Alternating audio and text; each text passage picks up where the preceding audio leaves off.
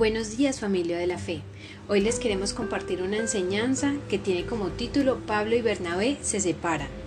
Y esta la podemos encontrar en Hechos 15 del 36 al 41. Después de algunos días, Pablo dijo a Bernabé, volvamos a visitar a los hermanos en todas las ciudades en que hemos anunciado la palabra del Señor, para ver cómo están.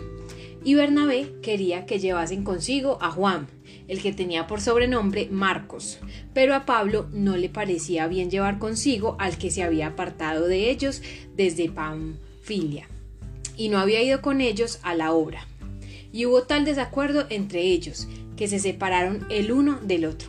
Bernabé, tomando a Marcos, navegó a Chipre y Pablo, escogiendo a Silas, salió encomendado por los hermanos a la gracia del Señor y pasó por Siria y Cilicia confirmando a las iglesias.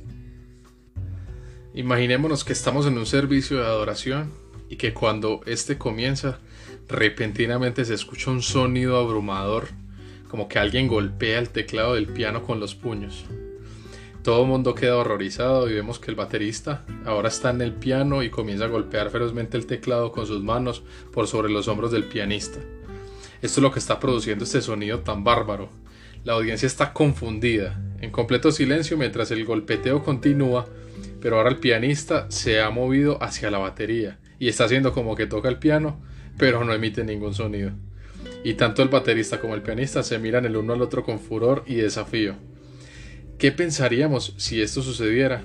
Además de querer ponerlos en disciplina, claro. De la misma manera, en que en el pasaje de Hechos vemos por un momento quebrantada la maravillosa armonía de la gracia de Dios provista por el Espíritu Santo.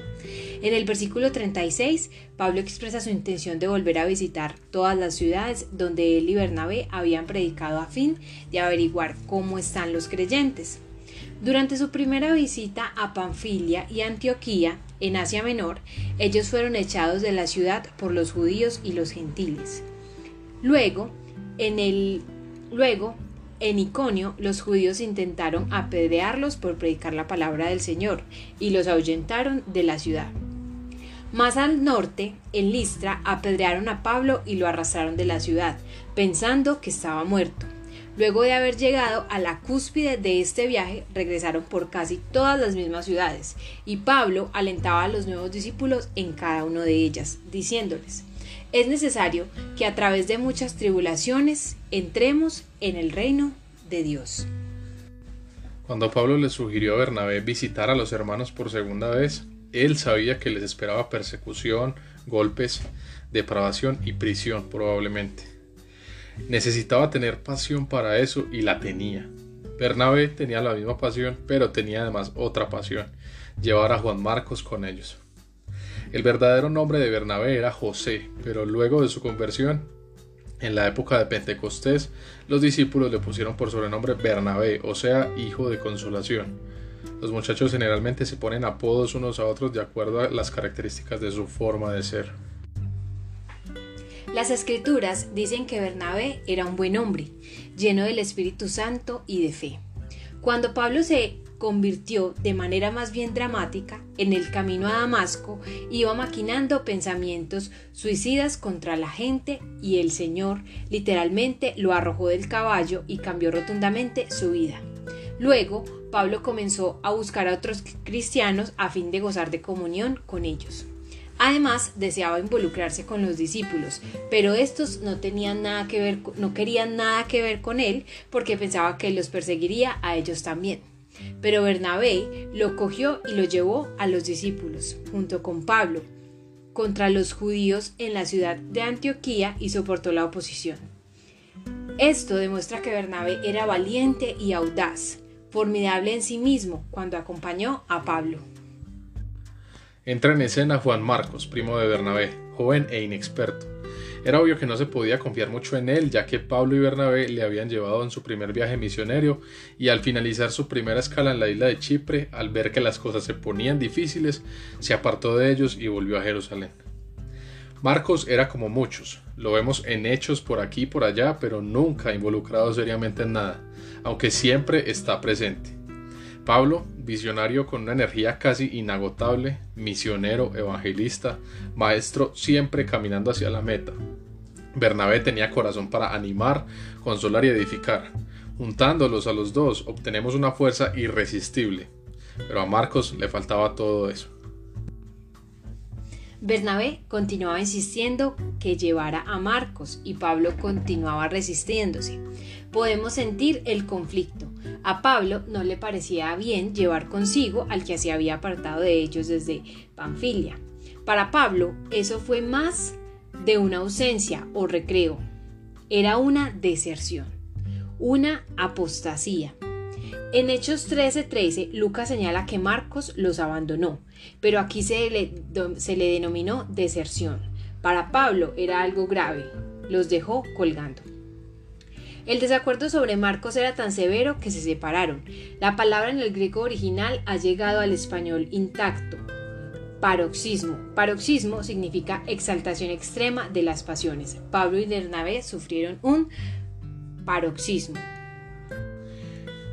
Nos sorprende que dos siervos del Señor hayan tenido una riña tan fuerte. ¿Alguna vez te ha ocurrido algo así? ¿Quién tenía la razón y quién no la tenía? ¿Pablo o Bernabé?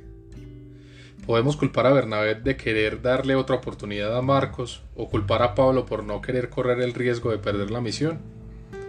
Tenemos a dos hombres buenos y piadosos pero en desacuerdo. No discutían por cosas sencillas como de qué color pintar la guardería de los niños en la iglesia de Antioquía, o tampoco discutían sobre doctrina. Hablando de doctrina, ellos unieron esfuerzos contra aquellos que se les oponían, alegando que había que circuncidarse para ser salvos. Es muy probable que lo que produjo este desacuerdo entre Pablo y Bernabé fue lo que tenían en común y no sus diferencias. Es decir, en esta instancia lo que tenían en común fue la gran falta de entregar sus buenos y piadosos deseos y pasiones al Espíritu Santo, cuyo primer fruto es el amor, y el último, el dominio propio. Los siguientes versículos son notables. No nos hagamos vanaglorias, provocándonos unos a otros. El mismo Pablo, en 1 Corintios 13, insiste que el amor no es paroxismo, no se irrita, no busca lo suyo propio. Les falta a los dos la humildad que proviene del amor. Otra vez el apóstol Pablo afirma, con toda humildad y mansedumbre, soportaos con paciencia los unos a los otros en amor, solícitos en guardar la unidad del Espíritu Santo en el vínculo de la paz. Esto lo dice Efesios 4, versículo 2. A nosotros no se nos inculca de ser diligentes en guardar o, conservar esa unidad, porque no se mantiene por sí sola. Pablo y Bernabé en esta ocasión se entregaron a sus pasiones en vez de rendirlas y mantener la unidad del espíritu en el vínculo de la paz. El apóstol hace oír su voz de nuevo, así que si Cristo les ha dado el poder de animar, si el amor los impulsa a consolar a otros, si todos participan del mismo espíritu, si tienen un corazón compasivo, llénenme de alegría viviendo todos en armonía, unidos por un mismo amor por un mismo espíritu y por un mismo propósito. No hagan nada por rivalidad o por orgullo, sino con humildad cada uno considere a los demás como mejores que él mismo. En Filipenses 2 del 1 al 3. ¿Cuál fue el resultado de este paroxismo o altercado? A pesar de todo, el ministerio siguió en pie. Bernabé, tomando a Marcos, navegó a Chipre y Pablo, escogiendo a Silas, salió a Siria y Sicilia. Sin embargo, Consideramos que lo más enfático es el triunfo de la gracia de Dios a pesar del conflicto y la separación. El triunfo del reino de Dios no depende de cuán buenos hemos sido.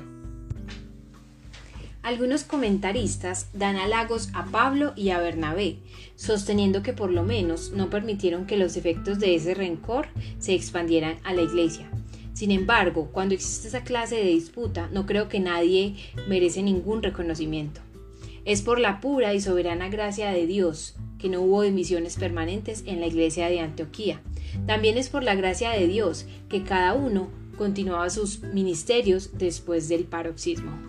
Tanto Pablo como Bernabé fueron usados de acuerdo a sus pasiones. Bernabé con Marcos fueron al sur y Pablo con Silas al norte. Esto fue lo último que sabemos oficial sobre Bernabé. Su tarea con Marcos dio resultado porque más tarde Marcos llegó a ser según Pablo mismo, un siervo útil, hasta que le ministró a Pablo durante su larga encarcelación. Marcos también trabajó con Timoteo en la iglesia de Efeso y ayudó a Pedro en su ministerio. Pedro lo llamaba mi hijo. ¿Hubo consecuencias de este altercado? ¿De qué manera le afectó a Pablo este paroxismo y la división? Tan pronto como Pablo eligió a Silas y partieron, lo primero que hizo al llegar a Listra fue elegir al joven discípulo Timoteo para tomar el lugar de Marcos. Pareciera que la soberana gracia de Dios cubrió multitud de pecados. Sin embargo, siempre hay consecuencias cuando la unidad de los creyentes se quiebra. Algunos dirán, nada, no es para tanto. Sí, es para tanto. Jesús oró, que todos sean uno como tú, oh Padre, en mí y yo en ti que también ellos sean uno en nosotros, para que el mundo crea que tú me enviaste. La gloria que me diste yo les he dado para que sean uno, así como nosotros somos uno, yo en ellos y tú en mí, para que sean perfectos en unidad, para que el mundo conozca que tú me enviaste. Así como Pablo y Bernabé, a veces estamos tan ocupados en cumplir con nuestros deseos y pasiones cristianos que no nos preocupa la unidad. Pocas veces somos diligentes en, preservarla y como cristianos terminamos con un fuerte altercado. Veamos algunos principios que pueden ser de ayuda la próxima vez que se aproxime un paroxismo. El primero, las disputas generalmente son resultado de la soberbia y no de la pasión espiritual. Piensa en la última vez que se enfadó con otro creyente.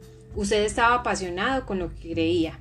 Solo tengo que decir lo que yo tengo que decir porque tengo la razón. No son las diferencias las causantes de los conflictos, sino lo que tenemos en común, la falta de humildad ante el Señor y el creernos superiores a los demás. Segundo, cuando no nos sometemos a la unidad del Espíritu, nuestra mayor fortaleza se convierte en nuestra mayor debilidad. Pablo era una persona lógica con una mente clara y muy definida. En el libro de Romanos vemos la forma en que expone su lógica sobre las grandes doctrinas de la justificación por gracia por medio de la fe. ¡Qué habilidad! Sin embargo, una habilidad no sujeta al Espíritu Santo se convierte en un arma de la carne. Cuando Pablo discutía con Bernabé, exponía sus razones sin pensar en la unidad. Bernabé hizo lo mismo, pero de una óptica muy diferente. Él quería llevar a Marcos y punto. No deseaba ser molestado con ningún razonamiento. Tercero, cuando hayan conflictos, nuestro objetivo debe ser el amor vestido de humildad. Nuestro modelo es Cristo.